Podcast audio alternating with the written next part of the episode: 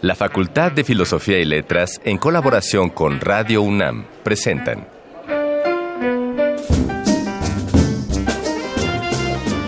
Lecturas de pasillo y debates de jardinera.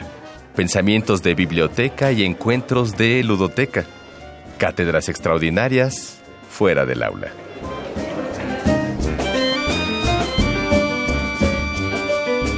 Eureka. Un programa con filo, Sofía y letras.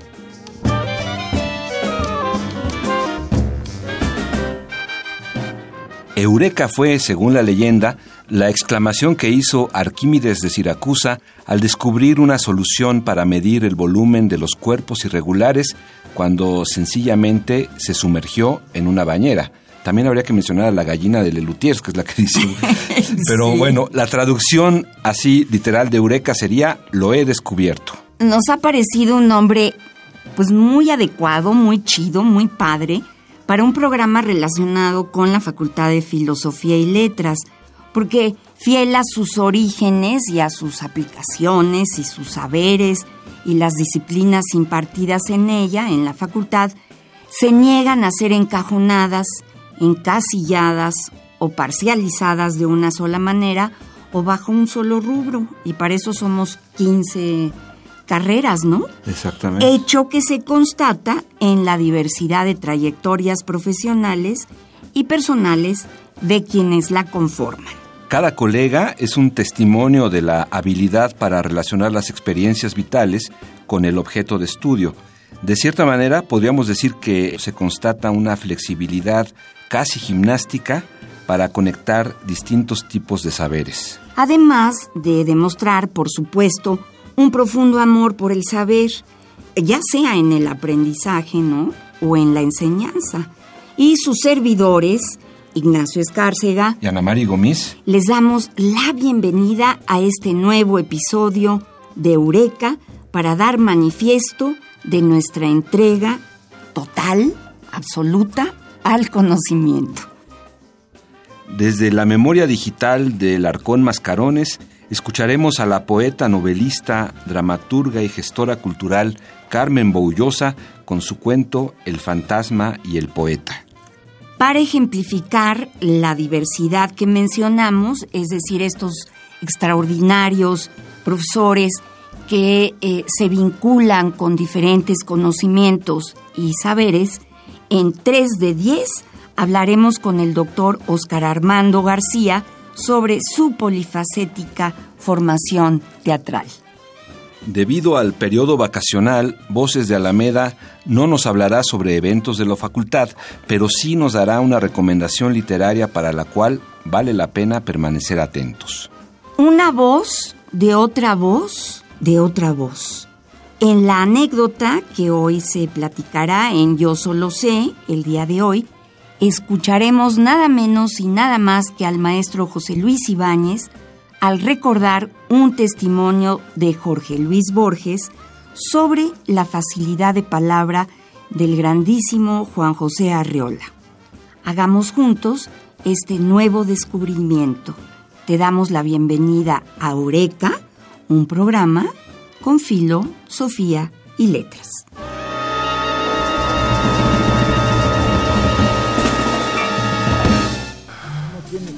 Este lánguido caer en brazos de una desconocida. Esta brutal tarea de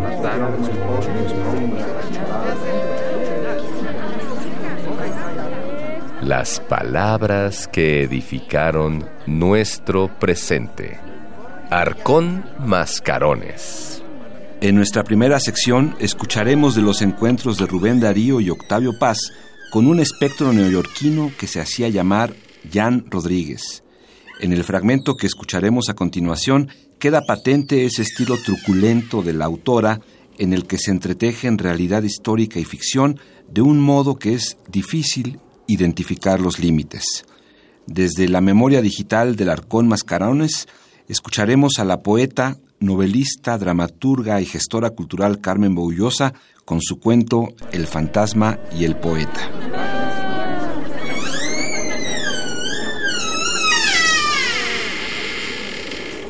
Este fantasma tiene nombre, Jan Rodríguez.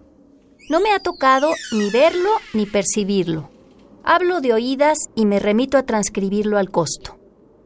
Jan Rodríguez fue el primer forastero que permaneció un verano completo en lo que es hoy la ciudad de Nueva York.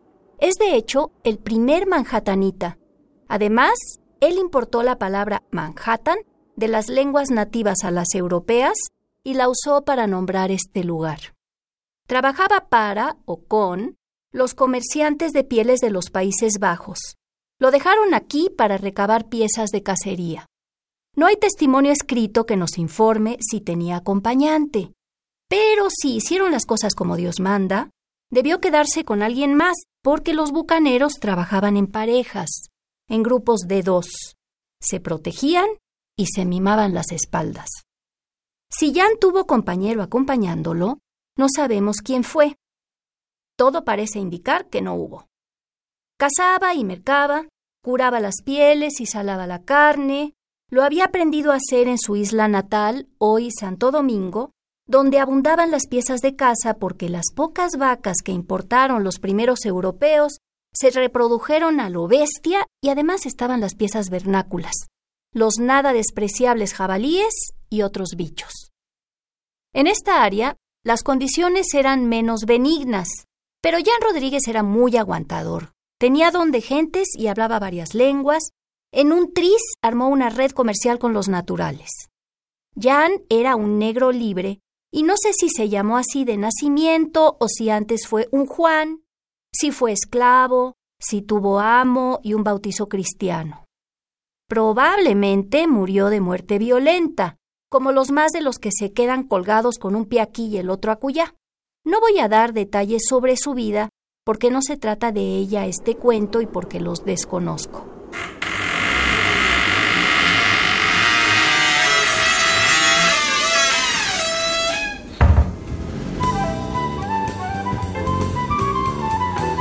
No siempre se dice todo lo que se sabe, pero este sí es el lugar. 3 de 10. Aunque todas las humanidades comparten sus características polifacéticas, hay pocas disciplinas con rostros tan diferentes, tan mutables como en el teatro, en el que se combinan la palabra, el gesto, la acción y, desde luego, yo diría que la filosofía y el pensamiento. Totalmente. Para hablar de la variabilidad de esta formación, en nuestra sección 3 de 10 tenemos el gustísimo enorme de contar con nosotros al doctor Oscar Armando García Gutiérrez. Bienvenido. Muchas gracias. Bienvenido, Oscar no, muchas gracias por la invitación y, y pues a darle. Bueno, yo le quería preguntar a Oscar Armando, a quien quiero mucho Gracias. y admiro un montón. Cuéntanos de ti, de tus inicios. Cuando llegaste a la facultad, ¿qué dijiste? ¿Qué dije? Bueno, ahí agregaré después una anécdota de lo primero que vi en la facultad. Pero pues me sentí en un, en un verdadero paraíso como todos los que entramos allí. Pero ya tenía yo un recorrido en estudios de, actuación y de experiencia teatral que luego mis colegas no lo saben, porque no me gusta estarlo cacareando tantas veces, pero yo empecé muy jovencito en el arte teatral. eh, yo comencé en el CADAC, primero en el en la Andrés Soler, en la Academia Andrés Soler. De la ANDA, los- la de escuela la de la ANDA. ANDA, Entré sí. a los 14 años. La, escuela- Híjole, la chiquitito. Asociación Sí. Nacional de Actores. Exacto. Sí. Después se inauguró el CADAC en el 75 y sobre todo que en ese momento yo ya estaba por ingresar al CCH y no tenían taller de teatro y pues ahí estaba ya pues invocada mi ¿no? mi, Tu mi vocación. vocación. y entonces pues tuve la fortuna de encontrarme con, con el CADAC en el grupo de adolescentes pero bueno pues ya rodearme de por, por supuesto del maestro del maestro Héctor Azar quien era el, el fundador del, del centro de Sergio Jiménez de todos los profesores que ya estaban ahí reunidos y finalmente pues eso me dio pie para ante el consejo de una profesora mía Luisa Godiner pues fue la que me dijo pues eh, yo creo que lo tuyo es la docencia ella vio en mí que yo era iba pero derechito para el teatro, para el teatro, pero sobre todo para la enseñanza del teatro.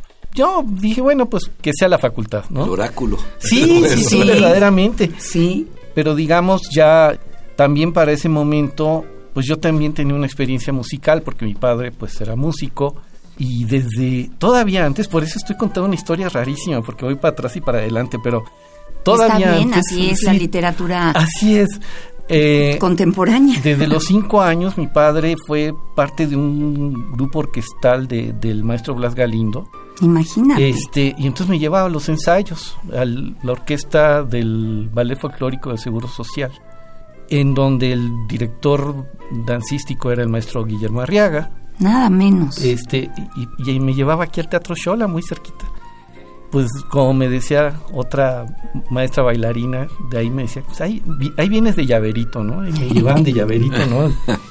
Entonces, pues eso también me, me pegó muchísimo, ¿no? O sea, seguramente. Cuando yo decido estudiar teatro, entonces mi padre, por supuesto, el primero en, en decir que no, le digo, pues no me digas que no, porque pues tú fuiste el que, por haberme llevado esos ensayos, pues a Pues mí sí. me, me dejó marcado. Pero bueno, sigamos ahora con la facultad.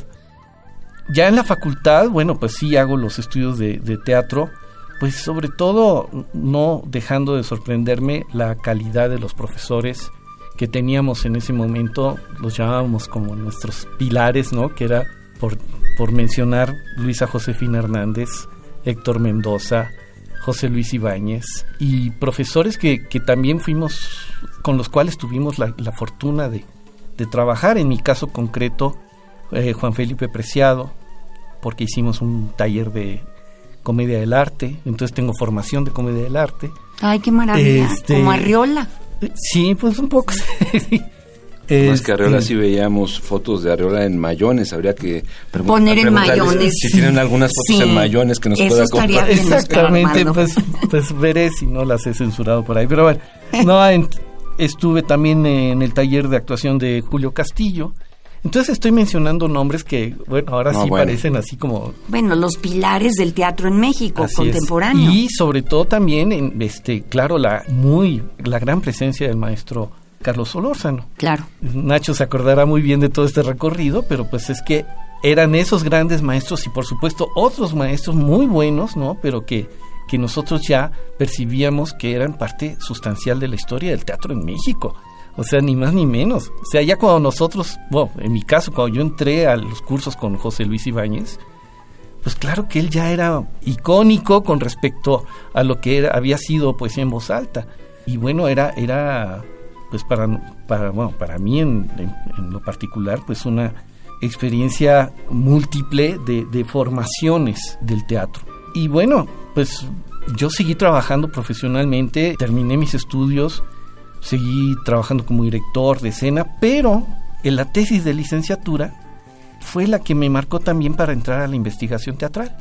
Porque se me, pues ahí en las intuiciones me puse a trabajar un tema, una pregunta que se hizo en un seminario que daba María Sten de teatro prehispánico, de si los mayas habían hecho teatro. Se me ocurrió esa pregunta, ¿eh?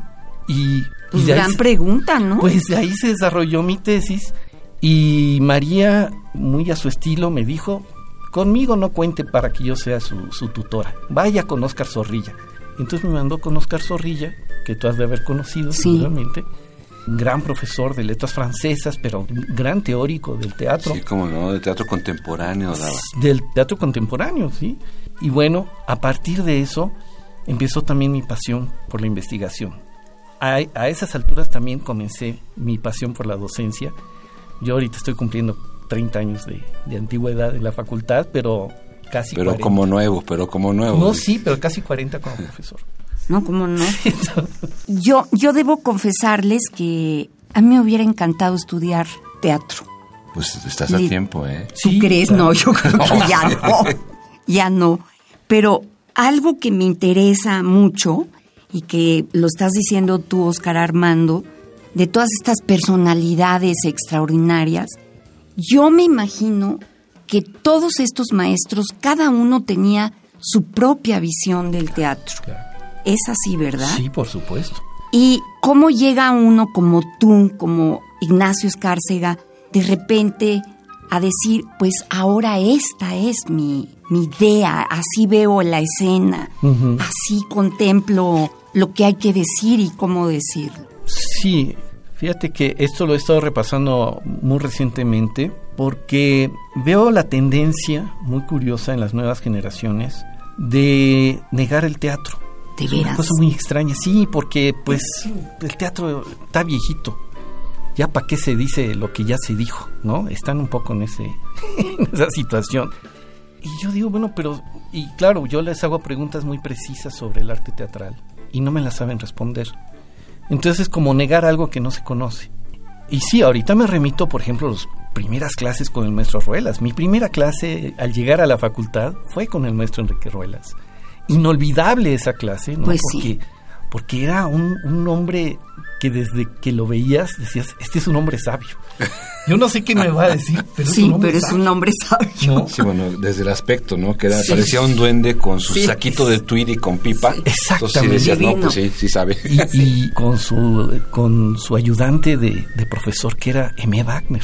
No me pla- nos digas. platicó- nos platicó Nos platicó Aimé, claro. Bueno, entonces yo me acuerdo de esas sesiones donde de veras era el ABC, el pararse en el escenario, el enseñarnos que era una acción, el decirnos por qué una acción es la parte sustancial del teatro.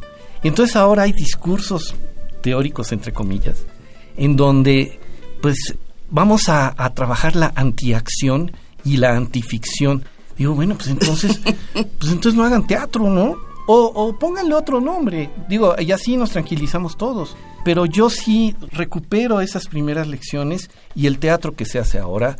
Y evidentemente, por supuesto que hay un trecho enorme de las posibilidades que tiene la escena, las posibilidades que tiene la actoralidad, la dramaturgia como tal. Claro que se ha desarrollado a, a niveles extraordinarios. Sin embargo, fíjate que la gente de teatro siempre va al origen Pues claro. siempre va al origen por muchas razones. Yo creo que eso sucede en todas las disciplinas. Yo envidio mucho y lo conozco, lo envidio y lo conozco, el mundo de la música. Porque el, pensamiento del músico, del estudioso de la música, del intérprete de la música, es poder explorar todo lo que sea necesario a través del instrumento que él decida, pero siempre regresa a recapitular su conocimiento en el do re mi, en, en sus ejercicios A la eh, ¿no? base. A la base. Y eso quisiera yo inculcarlo mucho con, con los jóvenes investigadores, con los jóvenes creadores, que a veces pues me quedan viendo así como, ay, este viejito, de verdad, como, ¿cómo Ay, se le Dios. ocurre, no? Pero bueno, yo no dejaré de, de insistir dentro de mi pasión de la docencia, yo insisto mucho en hacer una revisión de la historia no como un proceso acartonado y arqueológico, ¿no? sino como un proceso crítico. Y porque no he acabado mi trayectoria. Sí, lo de historia del arte, ¿no? Que- Después que no estudié sabes. historia medieval en Bélgica, dos años, y luego regreso y, y hago historia del arte. Entonces tengo tres formaciones que se han ido complementando muy bien con, Claro. pues no solo con mis procesos docentes, sino también con la creación. O sea, me ha servido muchísimo. Estuve en la compañía de Mireya Cueto haciendo, haciendo títeres, o sea, he hecho de, de muchas cosas. Y hasta hace poco, bueno, hace poco, hace 10 años, justamente 10, 11 años, estuve actuando. Hice el doctor Tessman en Hedda Gabler, en una exploración escénica que hizo Emilio Méndez, que pues yo dije, ¿estás seguro de lo que me estás pidiendo? Sí, sí, sí, doctor, pues es que usted es doctor y es doctor medieval y se parece mucho a usted al doctor Tessman. Bueno, pues ahora. Sí quedabas. Sí, sí, sí. Entonces, bueno, para mí fue un momento también de, de actualización, de, de saber cómo se estaba haciendo el teatro, participar de nuevo en escena, ¿no? Pero digo, tampoco estoy levantando mi manita para que me contraten los productores, no, no, no va por ahí. Pero No sí, es que sí. esperemos el paso a Hollywood. Esa- no, no, no, no, no. Sí, el negro Iñ- Iñárritu Es lo no que me te ha- iba a decir, No me ha llamado todavía. no te pero, ha llamado. Pero bien, el asunto es que a la pregunta de, bueno, ¿cómo te has formado? Bueno, pues es este caos y esta locura que he estado exponiendo. No, está perfecto. Porque es la- porque eso es- enriquece, eso enriquece el quehacer docente. ex- el quehacer docente, la creación en escena. Así es. Y muchas cosas más. Una pregunta. Sí hacían teatro los mayas, ¿verdad? Estoy segura. Ay, es- parece pregunta de examen, ¿no? Pero la tesis que trabajé en el 84 pues propongo la hipótesis de que a partir del encuentro con un espacio muy sui generis para la, el urbanismo y la arquitectura del, de Tikal, había un espacio dedicado para algo que se tenía que representar.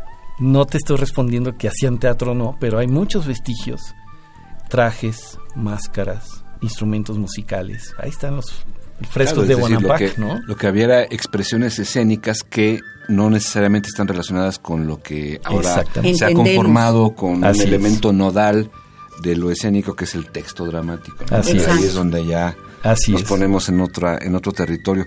Pues muchas gracias, Oscar se Nos fue. se nos fue volando. Ay, nos tienes que contar de Julio Castillo. Y, ay, qué cosa. sacamos, sacamos el FAB. Sí, no, sí, sí, sí, no, esto, esto, esto no ha acabado. Oye, Oscar Armando, ¿y con qué recomendación musical nos pues dejarías para cerrar el programa? Le estuve piense y piense, pero creo que les propongo una justamente una selección musical que sintetiza muy bien, por una parte, el gran cariño que me heredó mi padre por la música mexicana, y por otra, pues es algo que justamente él hizo reconstruyendo el jarabe tapatío del siglo XIX. Ay, qué bonito. Eh, con la instrumentación del siglo XIX. Eh, y es una grabación que solo existe en este disquito que traigo aquí y en la Fonoteca Nacional. Entonces, yo creo que es importante para la programación de Radio UNAM. ¿Cómo no? que sea nuestro acervo de Eureka, ¿cómo no? Sí, claro. Entonces yo con eso los, los dejaría porque es un baile que se llevaba a cabo además en el Coliseo. O sea, todo esto se hizo en un espacio teatral que también me gusta estudiar mucho, que es el Coliseo del siglo XVII, XVIII y XIX. Bueno, pues era parte del repertorio del espectáculo. ¿Desde qué siglo? Desde el 17. ¿Y el jarabe tapatío también? este jarabe tapatío es una recopilación a la vez del siglo XIX, pero es muy probable que haya sido anterior. Ay, qué Finales del 18. Pues bueno, oigamos. Pues un regalo para los oídos. Muchas gracias. Gracias, Oscar no, A ustedes, a ustedes.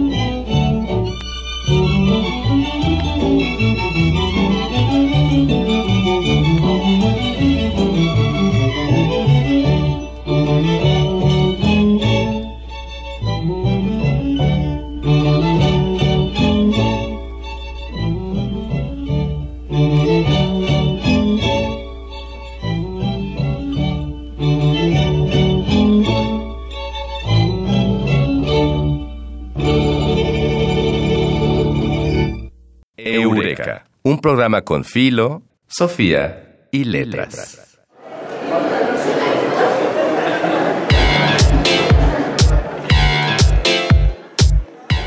Voces de Alameda, tu agenda radiofónica de la facultad. Carlos Pereira fue uno de los teóricos mexicanos que con más seriedad reflexionaron sobre los problemas propios de la historia, la política y la filosofía, campos de los cuales se ocupa su compilación titulada Filosofía, Historia y Política. En ella se han recogido los ensayos filosóficos publicados de 1874 a 1988, que aparecieron en diversas revistas filosóficas o como capítulos de alguno de sus tres libros publicados en vida. Pereira aborda en ellos las preguntas planteadas en el campo de la investigación de la filosofía, y la teoría de la historia, inscritas en el paradigma marxista de la explicación histórica.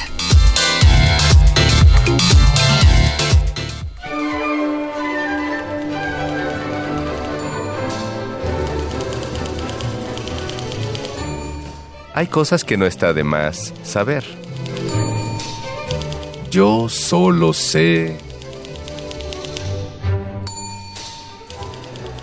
Queridos acusticófilos, a continuación el maestro José Luis Ibáñez recuerda ante nuestros oídos un testimonio de Jorge Luis Borges sobre la facilidad de palabra de Juan José Arreola. Esto es nuestro anecdotario de la facultad Yo solo sé. Bueno, esto no me consta a mí, pero lo leí en una de las conversaciones, muchísimas afortunadamente, que Borges dejó transcritas cuando ya él no podía escribir por los problemas de su vista. Entonces le preguntó su entrevistador que si había tenido trato directo con Juan José Arreola. Y, él dijo que sí. Entonces dijo, cuando le preguntaron que qué impresión guardaba de, de Arreola, dijo, en mi conversación con él logré intercalar alguna pausa. Muchas gracias, Con la esperanza de que algo de lo escuchado haya sido un pequeño descubrimiento para ti, porque para nosotros hubo muchas cosas maravillosas, hemos llegado al final de otra emisión de Eureka. Recuerda compartirnos tus anécdotas relacionadas con la Facultad de Filosofía y Letras, pues podría ser parte de una próxima emisión de nuestro programa. Escríbenos a arroba filos-unam y en YouTube como cartelera cultural FF y L para que nos cuentes tu historia aquí en esta estación. Agradecemos también al equipo de producción de Eureka, investigación Dayanara Nogués y Miguel del Castillo, el guion del Mago Conde y en la producción Carmen Sumaya y la gran productora de todas, Silvia Cruz Jiménez. La operación técnica estuvo a cargo de Enrique Viñó, aunque tú lo pronuncias más bonito. Viñó. es momento de despedirnos. Nosotros somos Ana Mari Gomis e Ignacio Escárcega. Y esto fue Eureka, un programa con filo, Sofía y letras. Que sigas teniendo un buen día. El tiempo vuela cuando el pensamiento se divierte. Nos escuchamos la próxima semana. Eureka. Una producción de Radio UNAM.